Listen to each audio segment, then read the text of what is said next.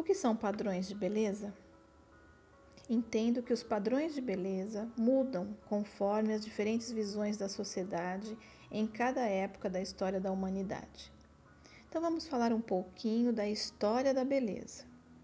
Você sabia que na pré-história o ideal de beleza feminina eram as mulheres cheias de curvas, generosas nos seios, barriga, bumbum e coxas? Repare na imagem da Vênus de Milo. Naquela época, ter reservas de gordura era uma vantagem para a sobrevivência, pois conseguir se alimentar era um desafio diário. Além disso, as curvas estavam muito ligadas à fertilidade, o que atraía os parceiros para a procriação.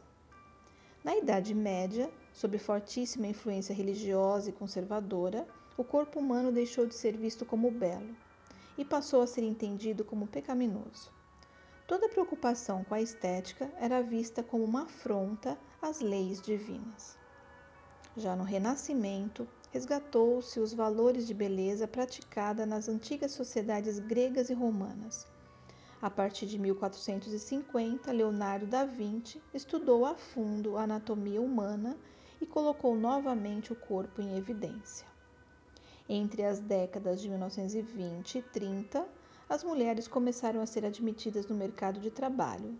Num ambiente tão hostil, liderado até então exclusivamente por homens, as mulheres passaram a vestir-se de forma a disfarçar suas curvas e cortaram os cabelos mais curtos. Entre 1940 e 60, o padrão de beleza novamente se modificou. Inspirado em Marilyn Monroe, que usava manequim 46, as curvas e aparência sexy foi o ápice de beleza naquela época. Após esse período, iniciou-se o padrão obsessivo pela magreza e, com isso, infelizmente, os transtornos alimentares. Nos últimos anos, estamos vendo o surgimento do culto a um corpo mais musculoso, forte e definido. Em vez de curvas, gordurinhas ou magreza excessiva, nos deparamos com braços e coxas torneadas e barriga chapada. Porém, a história nos mostra que essa tendência também vai passar. Daqui a alguns anos, teremos um novo padrão.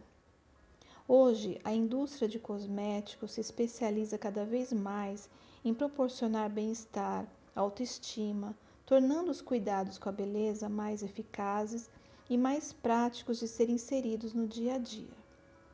Mas afinal, o que é ser bonita? Estar bonita ou se sentir bonita.